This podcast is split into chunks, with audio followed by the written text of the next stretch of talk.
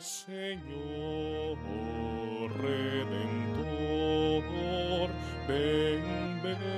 ven, no tardar. Oh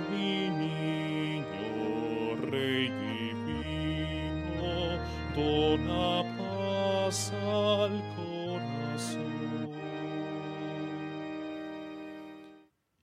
Luz que disipa tinieblas.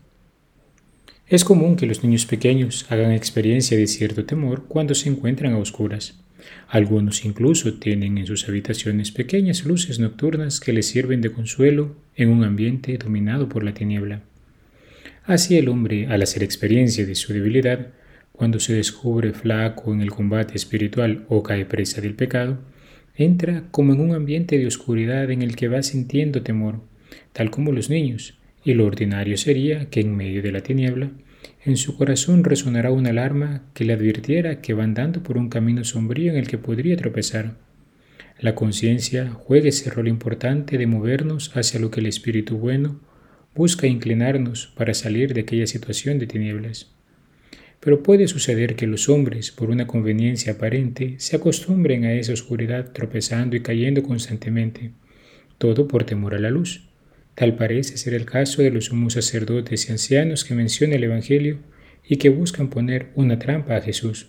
Porque así como cuando uno percibe cierto dolor e incomodidad cuando ha pasado mucho tiempo en un cuarto oscuro y sale de presto a un ambiente luminoso, el hombre que es descubierto por la luz, la del bien y la verdad, experimenta cierta incomodidad al inicio, hasta que su visión se ajusta y se descubre la vida auténtica y verdadera a la que está llamado. Mientras nos acercamos a la Navidad, la profecía de Balaam nos recuerda que aquel que ha nacido en Belén es un rey. Él es la luz que ilumina el peregrinar de los hombres por el camino de la vida. Como decía el Salmo, el Señor indica a los pecadores el sendero. Sin embargo, para entrar en la luz hace falta entrar en la conversión. Se requiere docilidad para dejarse iluminar por Dios. Él guía por la senda recta a los humildes y descubre sus caminos a los pobres ante los momentos arduos en el combate espiritual, ante los momentos en que experimentamos el desaliento, ante los momentos en el que la santidad nos parece una utopía, puesto que descubrimos nuestras múltiples caídas, recordemos, Cristo se hizo hombre como nosotros, semejante en todo menos en el pecado, conoce la debilidad humana y nació para morir en la cruz y liberarnos de las ataduras del pecado y sus consecuencias. Él disipa toda tiniebla, ya no hay que temer.